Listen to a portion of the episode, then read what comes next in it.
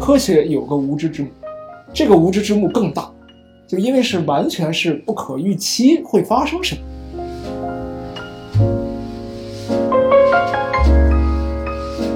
科技伦理的教育也好，包括科技伦理的普及也好，啊，其实它不是简单的给出来一个规范，给出来一个标准，你就按照这个规范，按照这个标准去做。一个呢，我觉得它是要提高我们科技伦理的意识，要提高这种责任感，就是你的研究要对这个社会负责任。另外一个方面呢，呃，要提高我们对科技伦理的规范理解和进一步创造性的去执行的能力。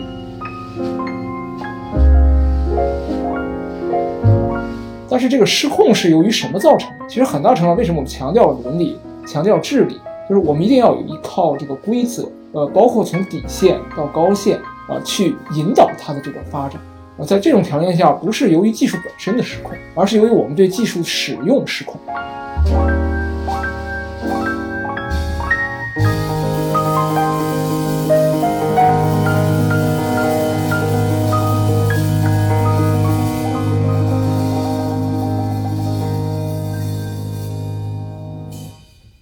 大家好啊欢迎这个参加今天的清华大学文科沙龙第二十六期，是关于科技伦理方面的。呃，我是这个清华大学环境学院李淼。今天呢，我们有幸请到了三位嘉宾。首先是李胜峰老师，是清华大学科技与社会研究中心主任，清华大学科技与发展研究中心副主任，社会学系教授。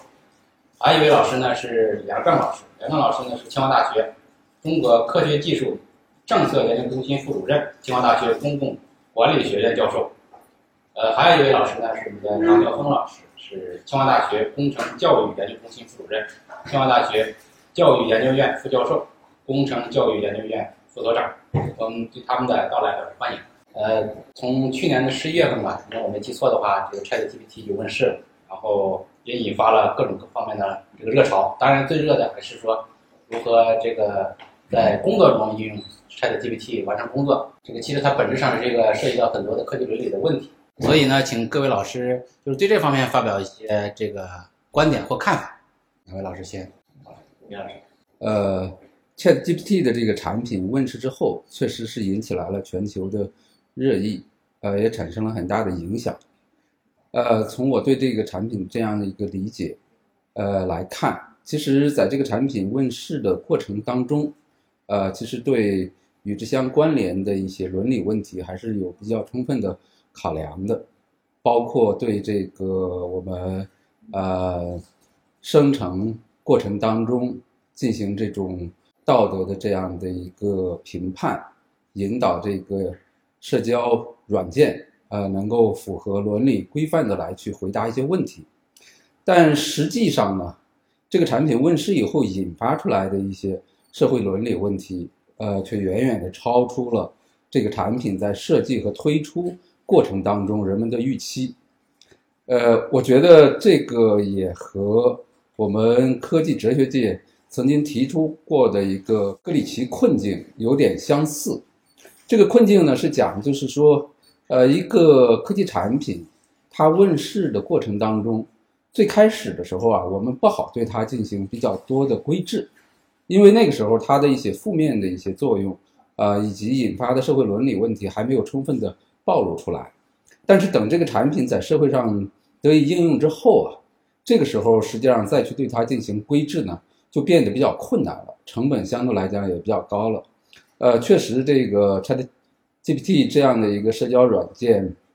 推出之后啊，引出的这个社会伦理问题就比较丰富了，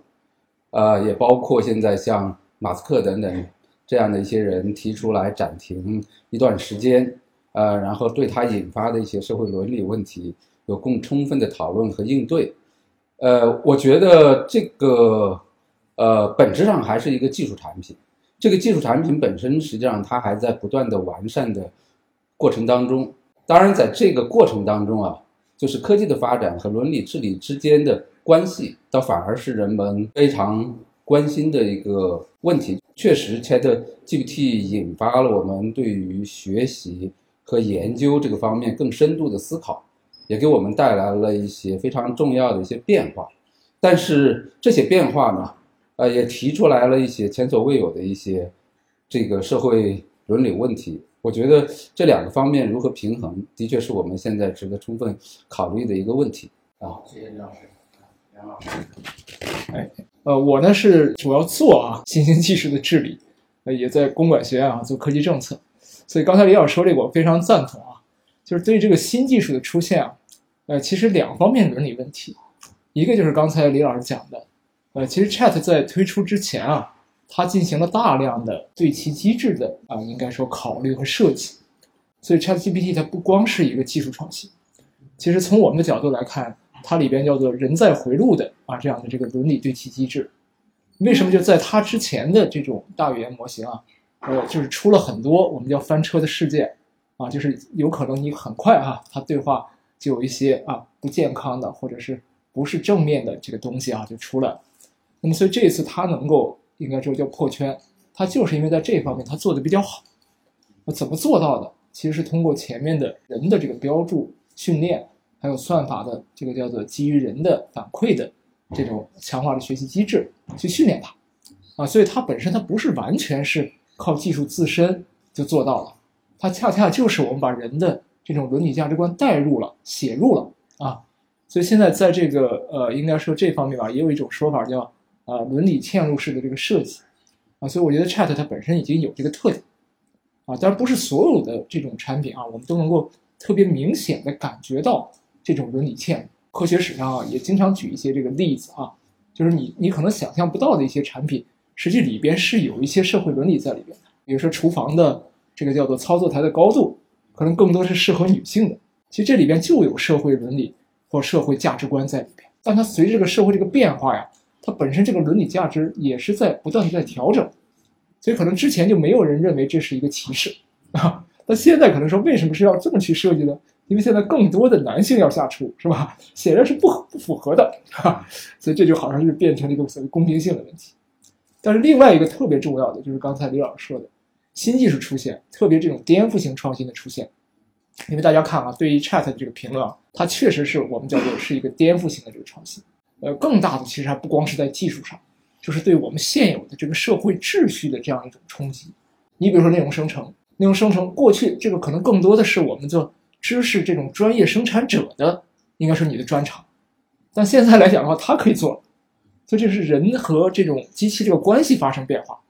所以我觉得这个方面这是一个比较大的这种社会秩序的这种冲击啊，对个人的一些伦理方面的，你比如说它有对话，有这个陪伴啊，有这样的所谓的这种交互的功能，那这个里边就是你你是不是能够清醒的去判断它是机器而不是人？所以其实我们对一些比如说这种啊叫做未成年人。那么学生使用它的时候，是不是可以正确的使用？啊，是不是有可能会被误导？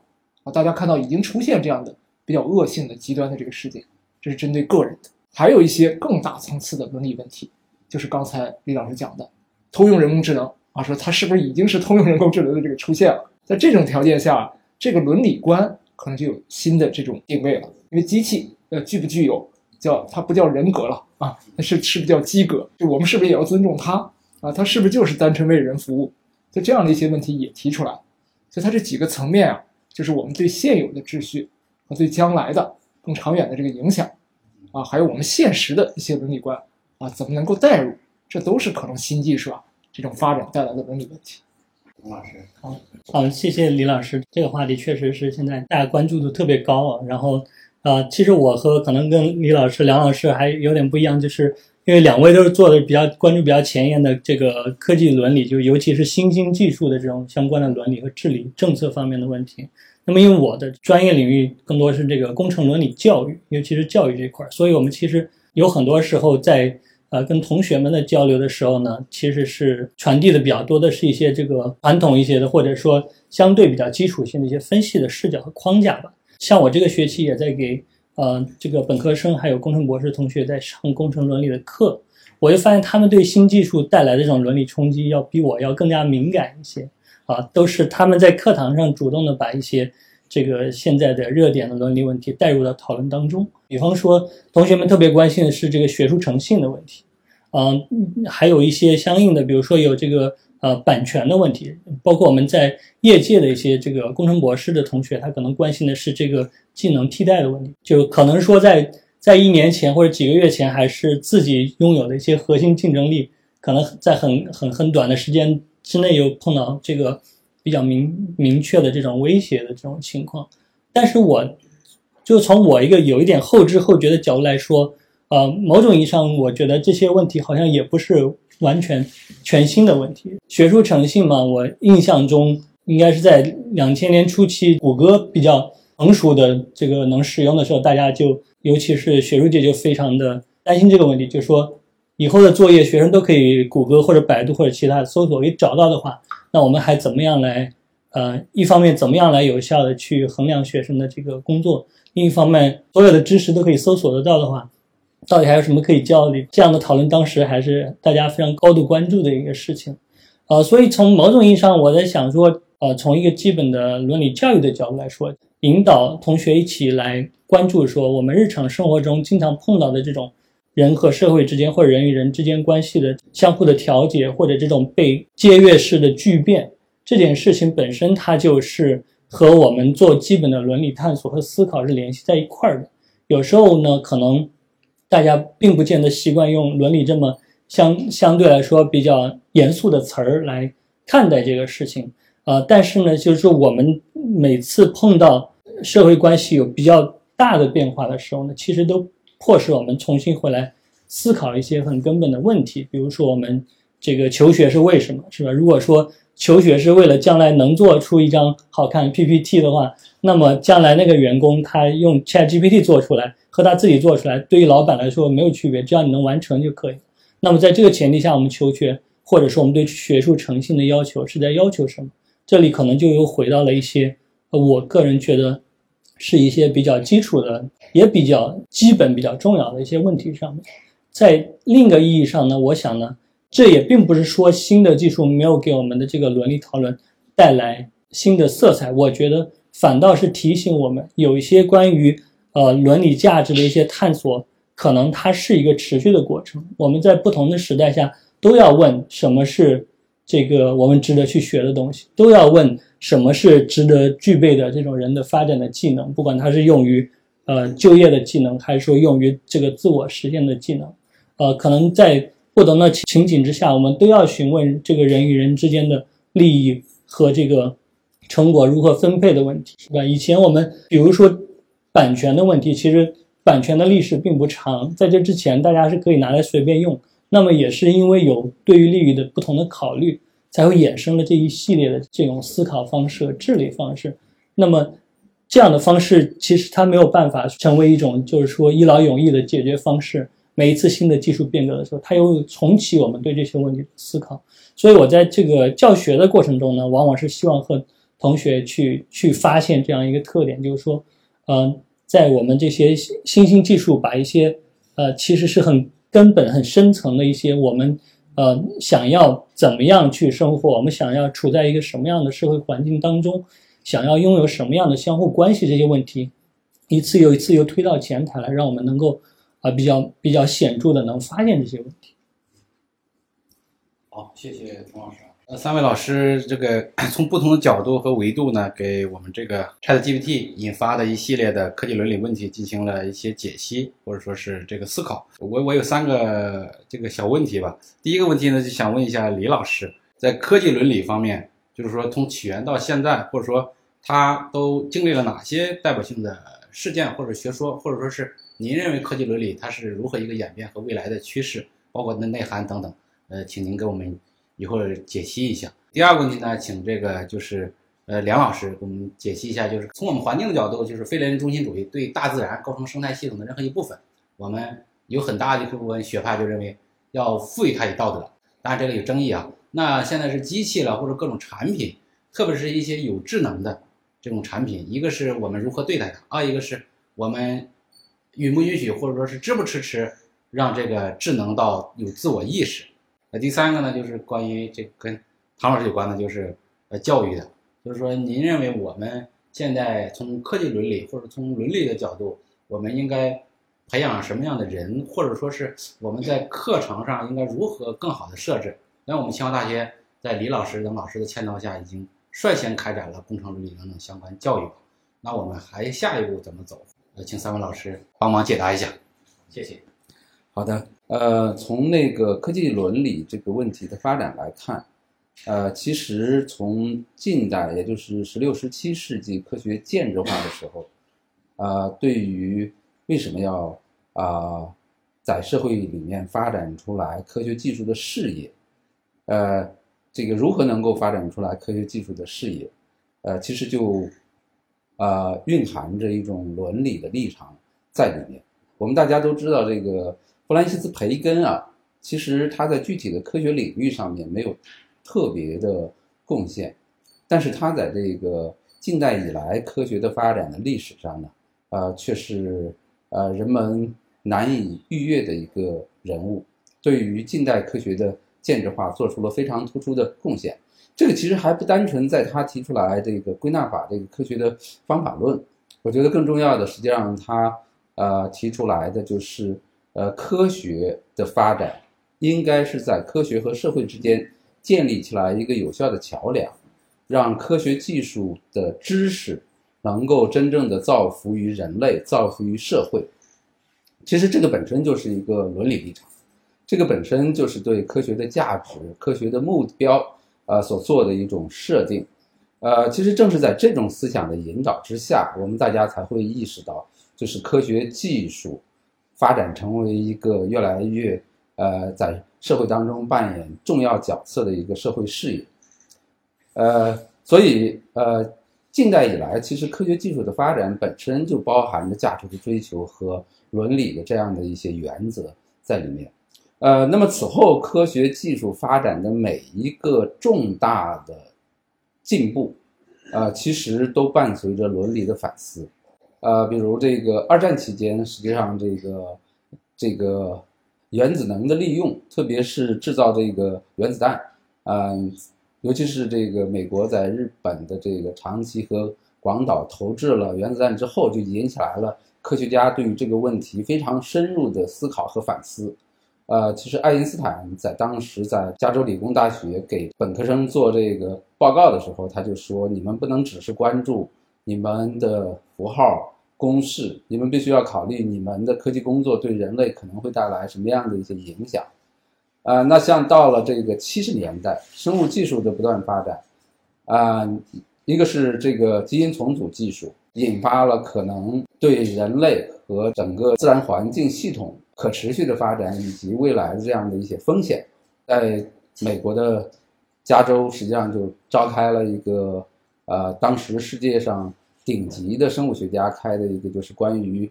这个基因重组技术啊，它的风险预警的一个会议，对后面生物学技术的发展产生了非常深刻的影响。那到七八年的时候，实际上这个试管婴儿在这个英国第一次出现，呃，这个就引发了人们更大范围内的讨论。所以在当时的英国呢，就成立了一个所谓人类受精与胚胎委员会。做了比较长时间、比较深入的这样的一些研究和调查，最后推出来了一个报告，这个叫这个呃沃诺克报告。这个报告里面呢，就是对我们人类关于生命科学的研究，啊，尤其是和人类生殖相关联的这样的一些生命科学的研究，提出来了一些呃我们在研究过程当中应该遵循的一些规范。这个就是包括我们今天现在人类胚胎研究十四天的这个标准，实际上就是在当时这个报告里边提出来的。呃，那么此后像这个克隆技术的发展，包括这个基因编辑技术，这个都是我们大家比较熟悉的。那像这个呃人工智能技术的发展，从深度学习，然后到现在这个大语言模型，呃，几乎可以说就是科学技术发展的每一个重大的。成就其实都伴随着人们的这种伦理反思。这个伦理反思其实它有一个呃很重要的一个目标，就是怎么样让这个科技的发展更好的造福于社会，造福于人类。呃，我觉得这也是和科学建制化以来非常重要的一个追求呢，呃，是紧密的联系在一起的。当然，今天这个科技伦理的这个讨论呢，或者是科技伦理呃的治理，面临着越来越复杂的一些情景。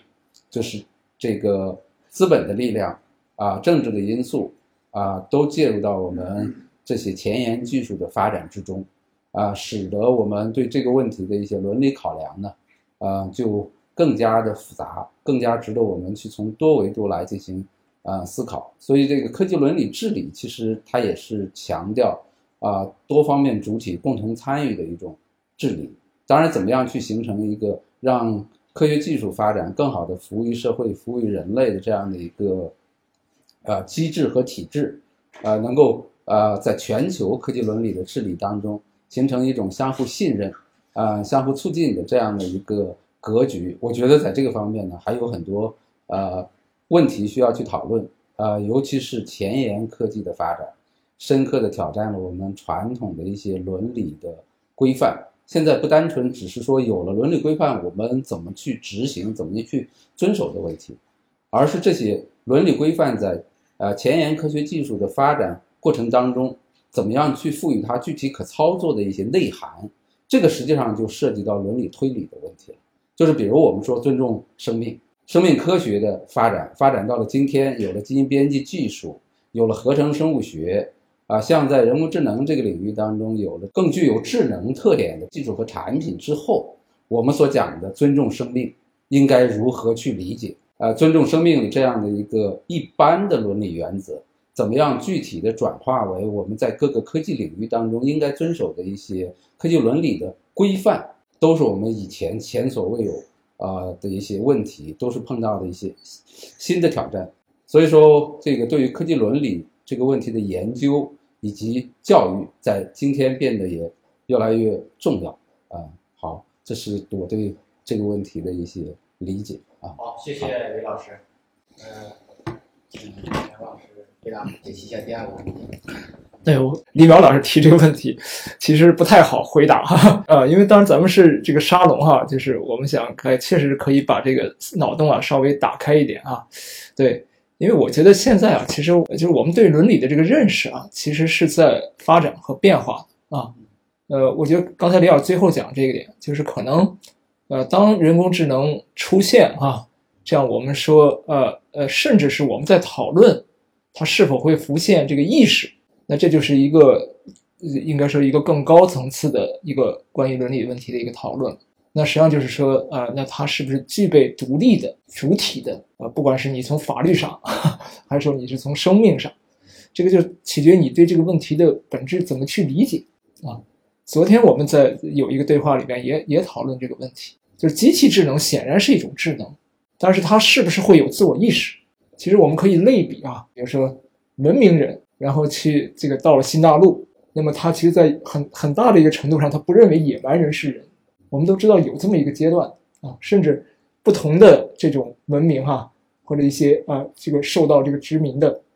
这样的一些呃群体，在很大程度上他的人权是受到限制的。那么你如果用这个去类比的话，那是不是这个关系就有点像变成呃我们和另外啊一类这个主体之间的一个关系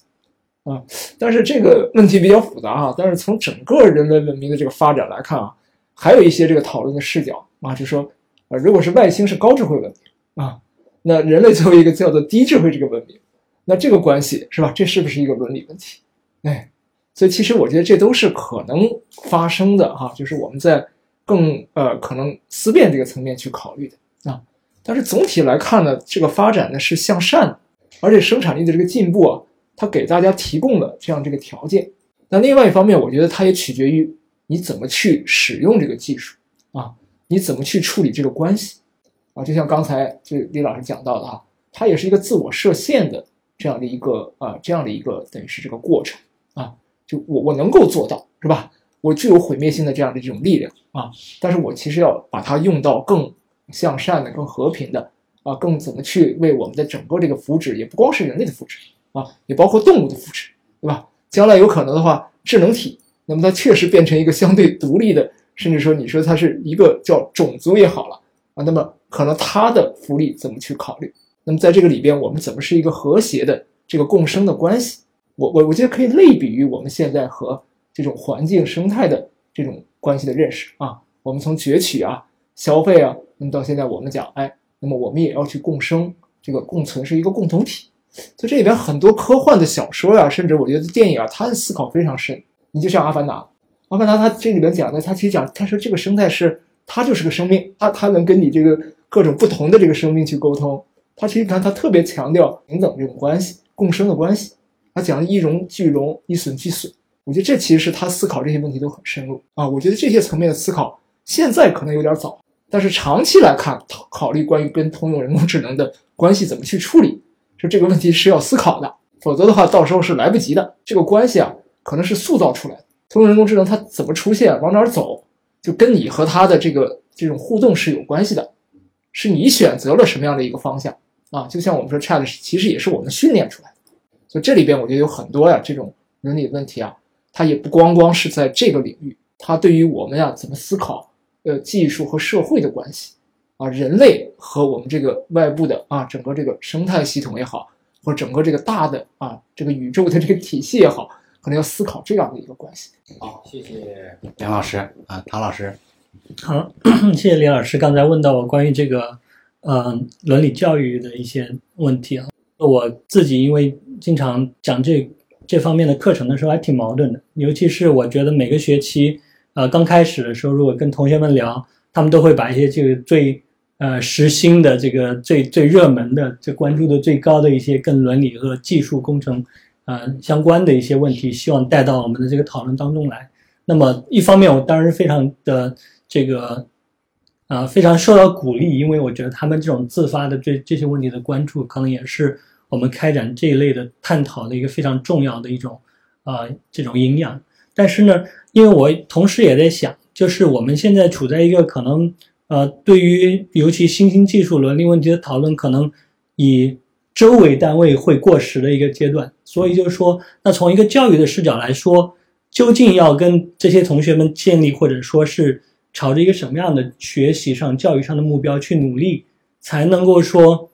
让他们不但能够，呃，能够有对当下的这些热点的纠结了这种技术啊、科学和伦理相关的问题，能够有深一层的理解，或者至少说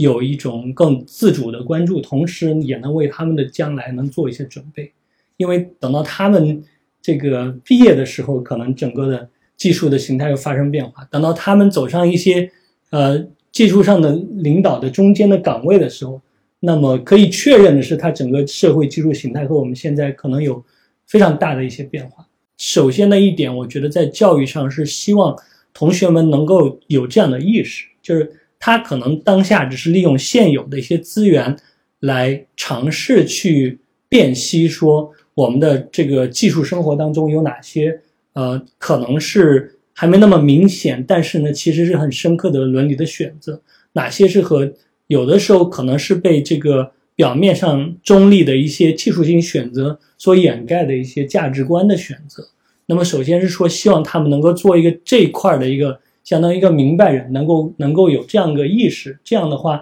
不管他未来从事的是什么样的这种工作，尤其他如果从事是科技研发这块的工作，他能够有意识到自己的这个工作本身就。固有的会带来这种伦理价值上的这种影响力，嗯，而且我们现在其实可以看到，真正的，尤其是在产业界来说，对社会造成很大影响的这种，啊，技术的变化，往往不仅仅是因为它技术的这种超前和复杂性，往往是因为它很大范围上，去去重组了我们这个生活的方式，或者是我们交往的方式，或者是我们对待自己的方式，比方说我们现在认识自己的数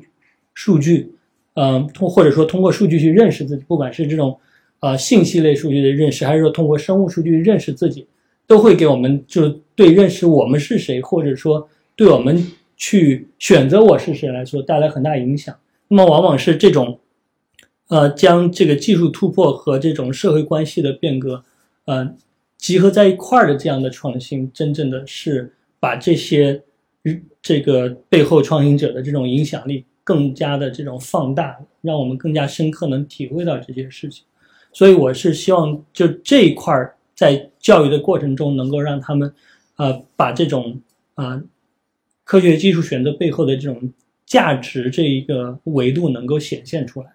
呃，那么还有两点，如果说是在这显现的基础上，一方面是希望同学们能够认识到，就是选择怎样去和其他人共同工作这件事情本身，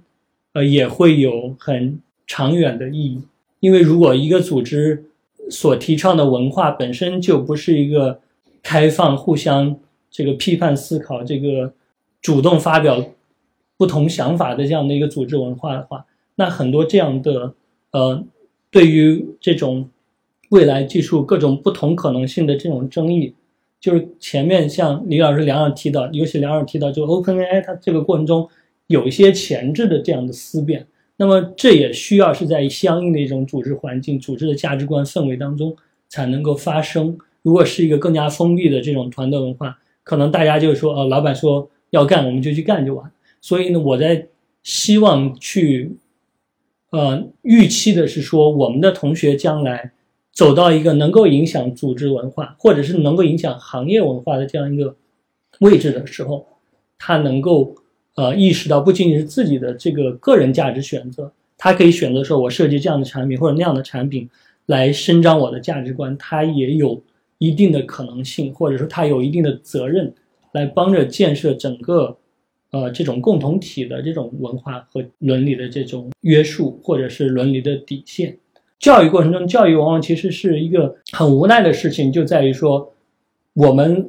总是在重复的是相对过时或者是正在过时的内容。那么，呃，比方说，我现在感觉到在和同学们讨论这一些问题的时候，有两个这种挑战。一个挑战就是说，其实在课堂里发生的这种讨论。呃，结合本，比如说我自己的这种对相关知识的掌握和同学们所掌握的知识，往往和业界的前沿之间的距离非常的大。呃，我最近去参加了一些这个啊产业界的一些一些讨论，不管是在这个环境材料的处理方面，还是说这个和这个自动驾驶啊，或者是人工智能相关的一些讨论，你可以看到，其实产业界在处理的问题已经非常超前了。这和我们。课堂里头能够呃能够处理的，或者说是在老师和同学这个知识共享空间范围内能够处理的东西之间，还是有挺大的一个距离。那么这如果说是一个挑战的话，那么它的潜在的一个机遇就是说，我们怎么能把产业界最前沿的跟技术的伦理治理相关的这些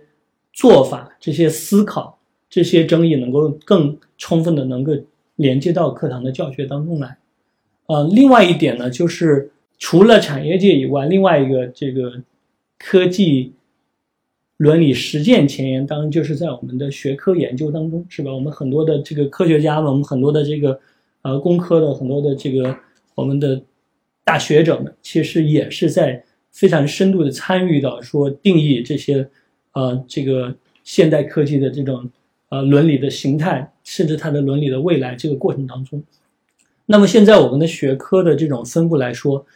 专门的这个把伦理研究作为它的一个专业研究的一部分来开展这一块儿，相对来说还是比较的少。那么这个里头的挑战，除了说使得我们要去把握这些科技研发的前沿的相关伦理问题会渠道更狭隘以外，就是我们的同学们还比较难的说把他学到的这些思考。和他的这个，呃，专业上的探索更紧的结合在一块儿，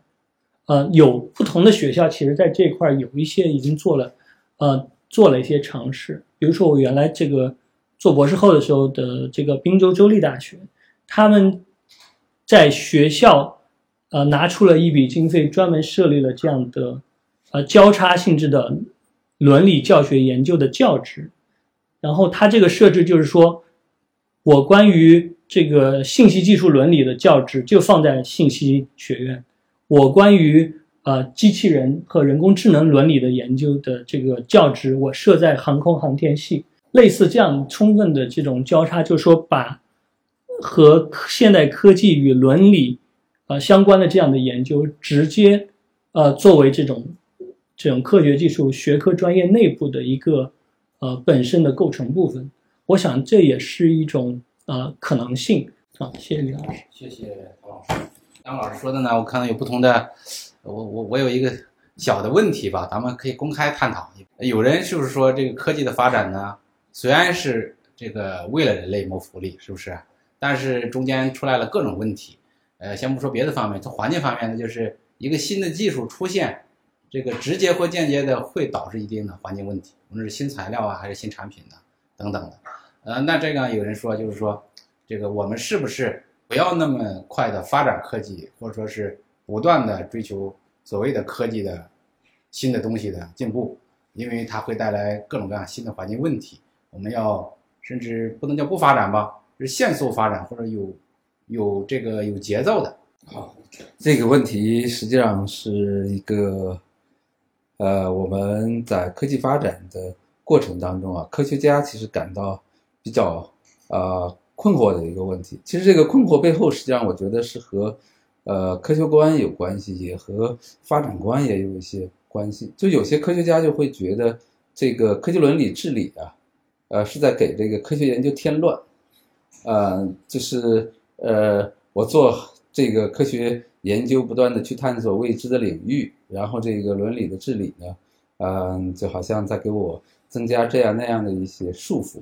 呃，使得我这个研究的成本增加了，研究的速度，呃，变慢了。呃，有一些很快就能开展的一些研究，现在又经过这样那样的一些伦理审查。呃，我觉得这种这个呃看法，其实在我们这个很多科学家当中还是呃比较有市场的，还是比较普遍的。呃，这个不是说是科学家他们考虑这个问题考虑的，呃。太狭窄，而是说，我觉得我们对于科技伦理，它应该做什么，它的功能究竟是什么？啊，我们的科学研究和科技伦理的治理之间是一个什么关系，以及我们怎么样去处理好这个关系的认识啊？我觉得还是不够深入。呃，其实从我自己个人角度来讲呢，就是呃，科技伦理它其实不单纯是踩刹车。呃，不单纯只是说给你提供一些禁令，其实更重要的，实际上它是呃引导你科技发展的方向，啊，让你科技的发展呢能够朝着一个呃会对人类和自然以及可持续发展带来更小风险，啊，就是能够带来更多的福祉这样的一个方向去发展。另外一个方面呢，你也会注意到，其实科技伦理治理也在给我们很多科学家的科学研究在清理道路。其实贺建奎这个事件出现了以后啊，你就会发现我们中国科学家在这个国外的期刊上面发文章突然变得困难了，对中国科学家这个呃投稿的这个论文的审查呀，变得更加的严格，甚至有一种不信任的一种关系。这个其实就是当你无视科技伦理的这种规范作用，突破了底线之后，它会带来对于某一个。科学共同体群体的一个不信任，这无形当中实际上是增加了你科学研究的这个难度，啊，而且对于你科学研究健康顺利的发展呢，实际上是呃形成了一种不好的一种环境和氛围，所以我觉得不能把这个科技的创新、科技的发展和科技伦理的治理对立起来，啊，要看他们之间这种相互促进的关系。但是现在我也理解为什么科学家感觉到我们现在科技伦理的治理对他们科学研究造成了这样那样的一些阻碍啊啊，就是我们科技伦理治理过程当中，包括科技伦理的审查，怎么样真正的专业化、高水平？我们不能够像这个就是呃设定了一个质质量标准，简单的呃非专业的用这个质量标准去。对科学家的这样的一些科学研究的一些思路和方案做轻易的这种啊否定啊，让他去呃做这样那样的一些补充，其实有一些实际上是没有必要的。就是我们现在的科技伦理治理面临的一个很大的一个挑战，就是呃我们怎么样普遍的提高我们科技伦理的素质和修养？我们科技伦理的教育也好，包括科技伦理的普及也好。啊，其实它不是简单的给出来一个规范，给出来一个标准，你就按照这个规范，按照这个标准去做。啊，一个呢，我觉得它是要提高我们科技伦理的意识，要提高这种责任感，就是你的研究要对这个社会负责任。啊，另外一个方面呢，呃，要提高我们对科技伦理的规范理解和进一步创造性的去执行的能力。理解呢，我觉得就是你不能突破底线，像贺建奎基因编辑婴儿事件一样。另外一个呢，你要注意到，其实，在我们让科学技术更好的服务于社会、服务于我们人类自身的这个发展的过程当中，啊，有很多科技伦理的规范是我们可以一起去讨论，可以一起去建设性的让它能够更好的去引导我们这种科学技术的发展。所以，其实不管是科学家也好，科研管理人员也好，甚至我们的社会科学的研究者，甚至社会公众，啊，其实对于科学技术怎么更好的服务于社会，其实都有发言权。呃，不是说呃由某一个行政部门或者是某一些专家制定出来一些标准以后，别人就是执行的问题，更不是说这些标准制定了以后就有一些呃。管理部门简单的按这个标准给科学家去设置这样那样的一些约束性的条件，我觉得是我们科技伦理素养普遍提升的一个问题。当然，在这个过程当中呢，就涉及到你怎么平衡这个发展和治理之间的关系。我觉得现在有两个倾向，一个呢倾向就是，呃，理想化的预先治理，啊，另外一个倾向呢，嗯，就是，嗯，先发展后治理。先发展后治理，这个肯定是有问题的。一旦让它造成了某种带来巨大风险的这种发展的格局之后，你再回过头来再去纠正它就很困难，甚至有的时候是不可逆的。但是你要是完全的预先治理呢，又不可能，因为科技的发展的过程当中带来这样那样的一些不确定性，我们的理性总是有限的，你事先不可能预见到这个过程当中啊会出现的各种各样的社会风险，所以。我们就是认为，呃，是一种反思性的发展，发展还是硬道理，发展还是我们的首要任务。但是在实现更好的发展的这样的一个目标的过程当中，其实几乎每一步，我们都需要引入这种反思，引入实时性的评估，引入这种即时性的调整。所以，我们的科学家到后面也会逐渐的习惯，就是在我科学研究的每一步。我都需要去思考可能会带来的风险，可能怎么样去呃调整我自己的研究的思路和方向。我觉得这个里面呢，确实是有很长的路需要去走，但是怎么样去树立一个很好的一个科技的发展观，我觉得是一个值得我们去更进一步深层次探讨的一个问题。嗯，我也这个接着李老这个补充一下啊，呃，就实际上刚才讲的这个问题啊，跟我们叫做科学和社会之间这个关系啊，是密切相关的。就是刚才李老师讲的，其实科学从它我们叫近现代吧，啊，不从古典了。那么到现在这个发展，我自己总结就是它其实是四个阶段啊。我最早其实科学就是兴趣啊，那个叫求真，哎。那么后来呢，随着这个叫呃这个叫叫叫近代哈科学，我们发现科学可以改造世界，哎，最开始认识世界。那叫求利，有力量的力。再下来就是资本主义的兴起，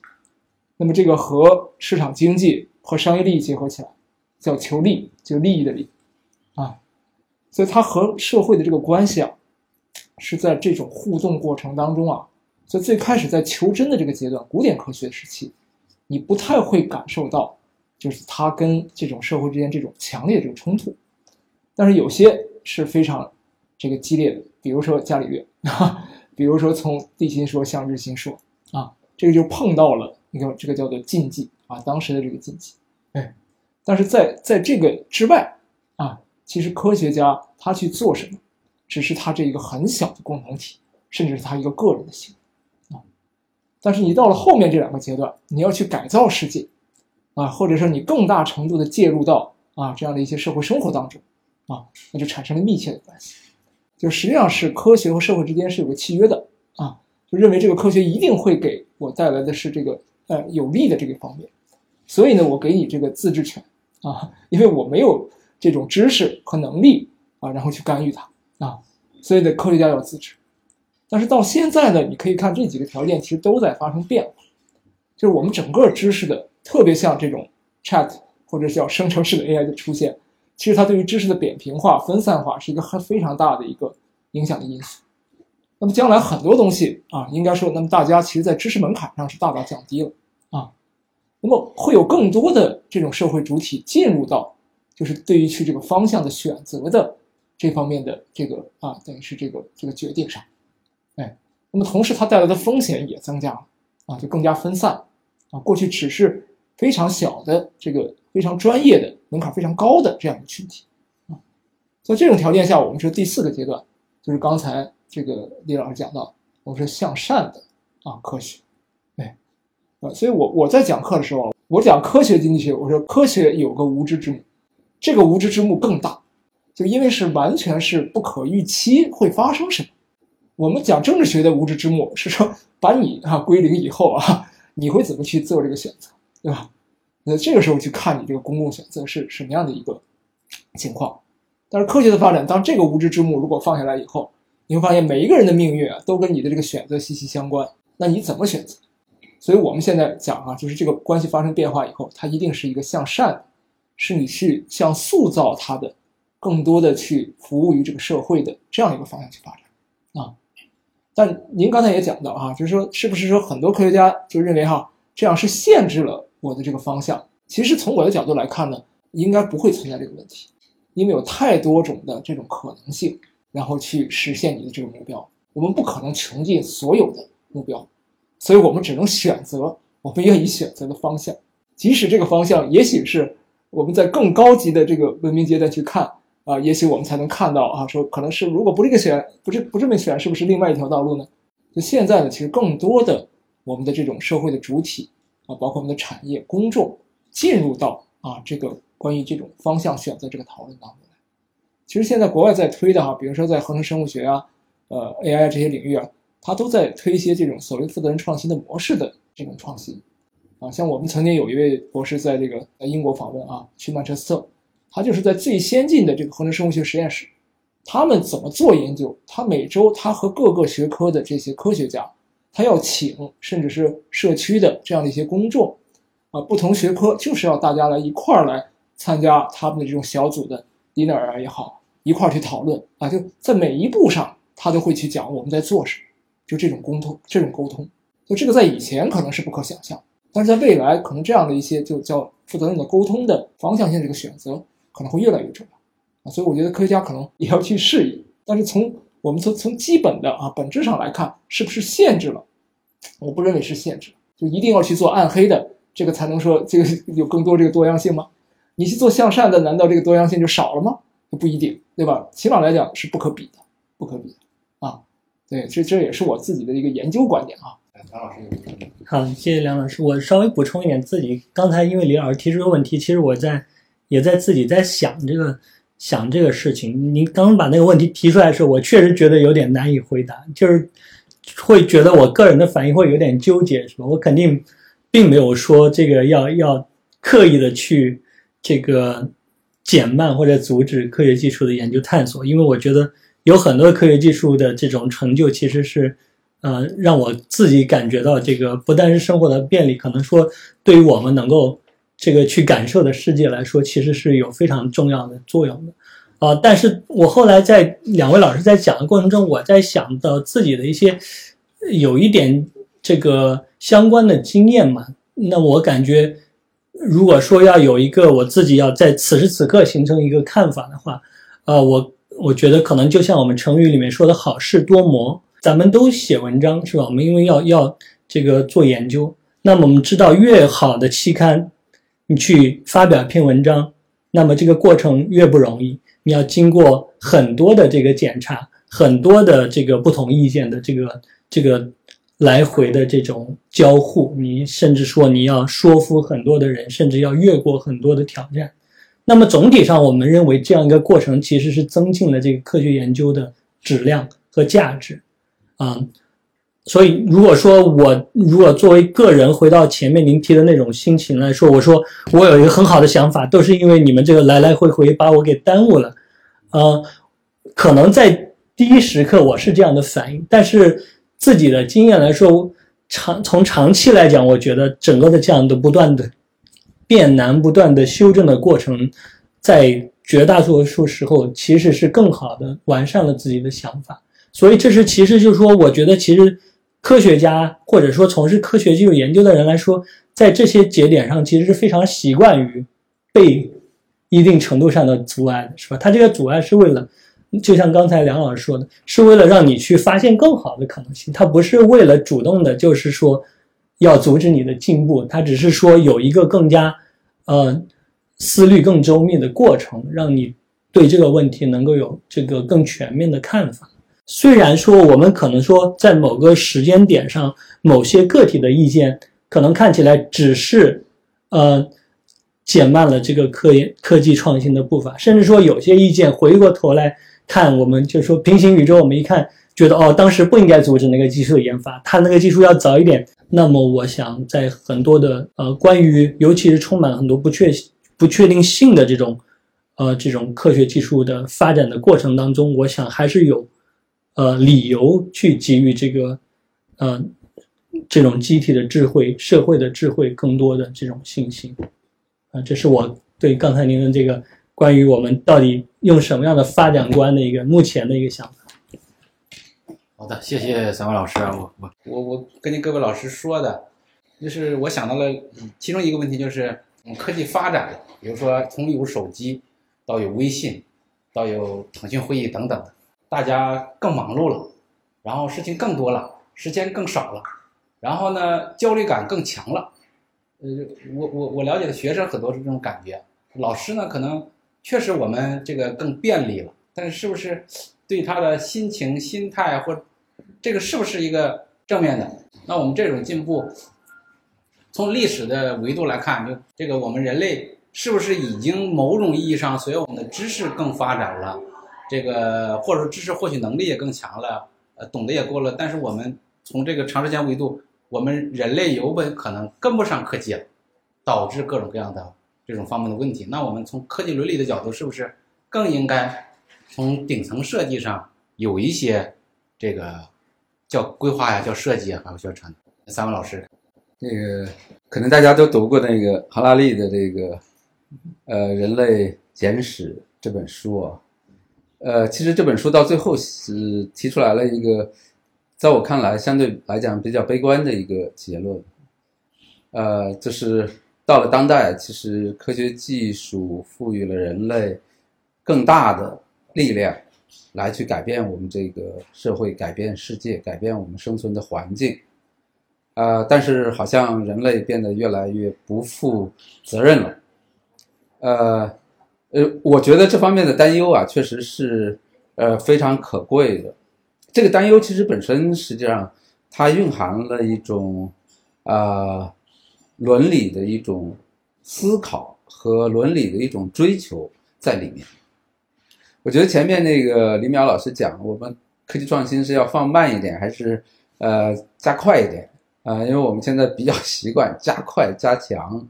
啊、尽快等等这样的一些提法。呃，其实我觉得不是时间上的一个。概念就是你快一点慢一点呀，啊，其实从单纯的时间上来讲不太好去衡量，重要的是我们怎么样从以往那种比较啊简单的这种发展，怎么样转向这种高质量的发展，而高质量的发展究竟意味着什么？呃，我觉得这个确实是呃我们需要实现这个发展观上的一种转变。呃，而且这个实现这种发展观的转变的一个过程当中啊，呃，确实要以人为本，啊，要形成整个社会的集体的智慧。所以那个哈拉利的那个担心啊，就是人类越来越不负责任了，就是说每一个人都觉得这是别人的责任，都觉得我怎么样，在我现有的这样的一个工作当中，呃，我按照这种现在加快发展的这样的一个考虑。我不太去考虑它可能产生的这种影响，呃，那个事儿有别人去想。我觉得如果要是这种每一个人都是这样的一种考量，呃，其实最后要想形成一种集体负责任、共同责任的一种文化，其实就很困难。嗯，最后那个以人为本的高质量发展的这个目标要想实现呢，也就很困难。嗯，所以我是觉得科技伦理的治理，它怎么样更好的促进科技的发展？呃，我觉得是一个共同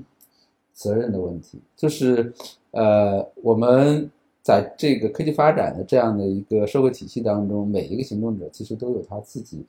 呃应该考量的、自己应该负的一些责任，究竟是在什么地方？嗯，好，谢谢李老师的回答。那两位老师有补充吗？我我就简单补充一点啊，就李老师刚才讲这个，就到底是不是说呃会存在这种失控的这种可能性啊，或者说是呃马克思讲的啊，就是随着这个生产力的这个进步、技术的发展，我们一定会出现异化。这个异化的话，就技术反过来控制人。所以我们今天其实讨论人工智能也好啊，很多领域讨论的最多的啊是说，哎，这个技术啊可能反过来我没有办法控制它，而被它所控制，这是我们最担心的。呃，其实从任何一个新技术刚刚产生的时候啊，就这种担心呢都是存在的啊。就像机器刚刚产生的时候，那对它这个恐惧可能是比现在还要大。那我我们觉得，第一呢是呃，你你要相信哈，人类有足够的智慧。就在这个过程当中的话，就是你你创造出来的这样的一个产物啊，呃，如果你是负责任的去创造出来的话，那么它又就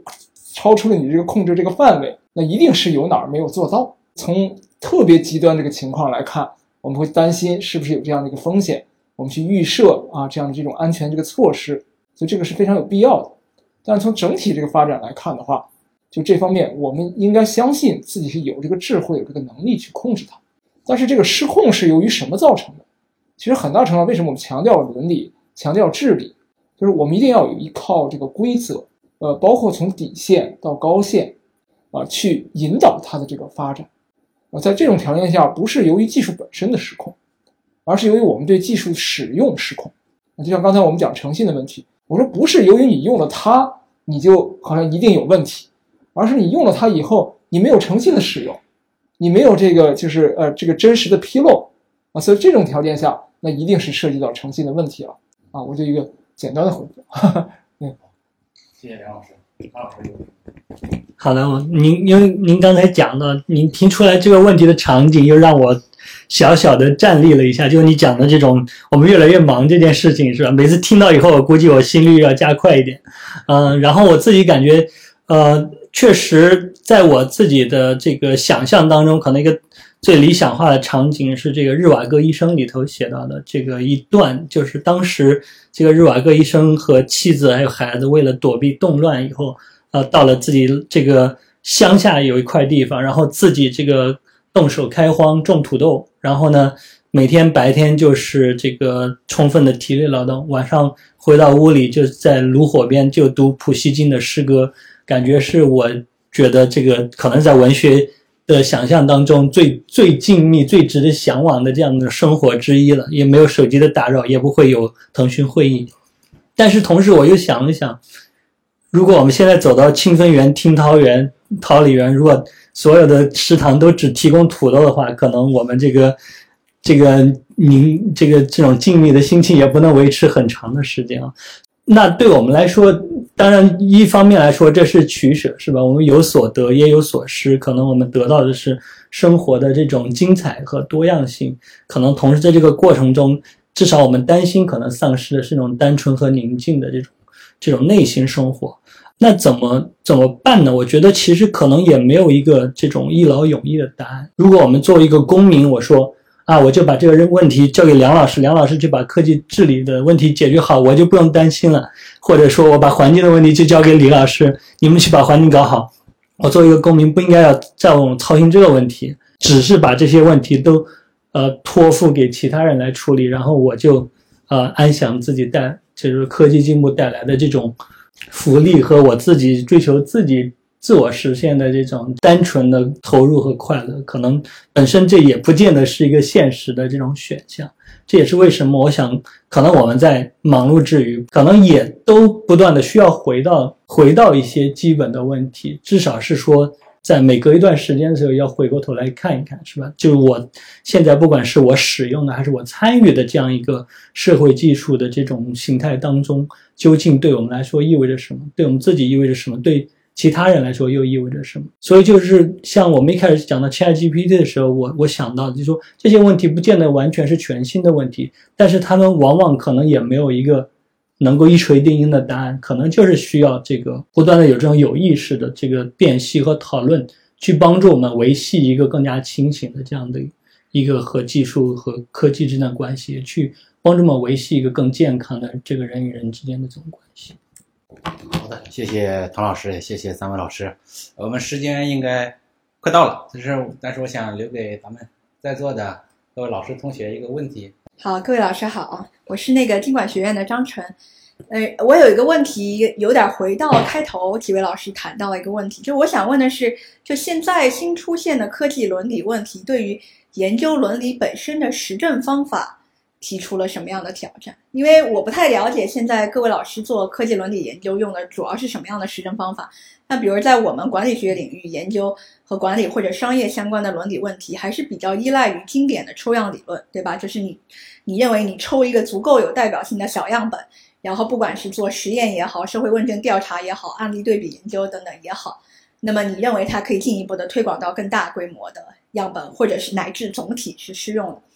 但是，就是现在出现的，比如说像 ChatGPT 或者其他一些科技，刚才这个李老师应该也提到，就是说你没有在足够大规模的社会应用和社会接触之前，你都意识不到它还能产生这样的问题。就它只有有那么大规模的应用和使用之后，才能出现这样的问题。这就带来了一个困难，就是无论你抽一个多么有代表性的小样本，你在没有大规模使用跟接触之前，可能都不会呈现后面可能会出现问题。而一旦等到它大规模接触跟应用出现的问题，就进入了李老师说那个困境，你再去研究它、规制它，就变得比较困难。那么也就是说，我想问各位老师，就你们觉得现在的新的科技伦理问题，给研究伦理或者说治理本身的实证方法带来了什么挑战，以及有没有什么实证方法可以去比较好的、带有一定事前而不是事后性的研究，可能在大规模使用和应用中会出现的一些伦理问题啊？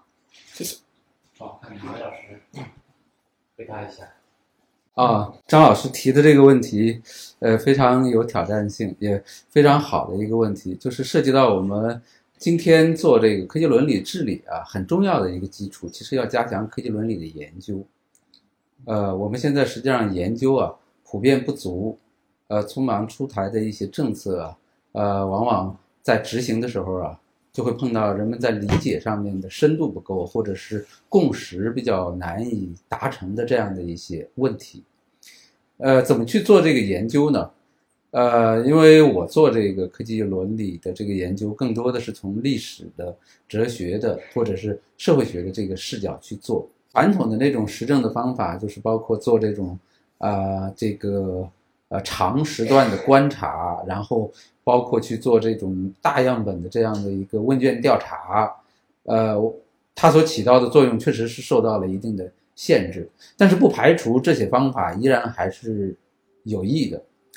我自己的体会，我觉得有两点可能是比较值得我们去做科技伦理研究的时候注意的，一个是和那个呃，就是科技实践，包括前沿的科学家。也包括产业领域的那样的一些研究开发人员之间的合作。这个为什么呢？因为很多科技伦理问题的最早的觉醒，其实有的时候不在哲学家，也不在就是我们做实证研究的这些社会科学者，而是在那个技术的苗头刚刚出现。啊，有了这样的一些新的技术发展的可能性的时候，有这种伦理意识的一些科学家或者是一些行业的人员，他们对这个东西的呃预警啊，其实这个很重要，这个给我们做科技伦理研究啊，提供了非常好的一个切入的时机和一个机会，就是它确实是呃技术还没有在社会上面应用，甚至有一些技术啊还没有成型，但是。这些科学家、这些产业人员呢，对于这些技术未来发展的轨道啊，未来发展的这样的一个脉络啊，他有相对来讲比较清晰的判断，可能出现的一些社会伦理问题啊，啊，他们有一些内在的一种觉悟和自觉。我们发现很多那个前沿领域当中的科技伦理问题最早的觉醒者，往往是在前沿工作的，但是又很负责任的科学家和一些产业界的这样的一些呃先行者。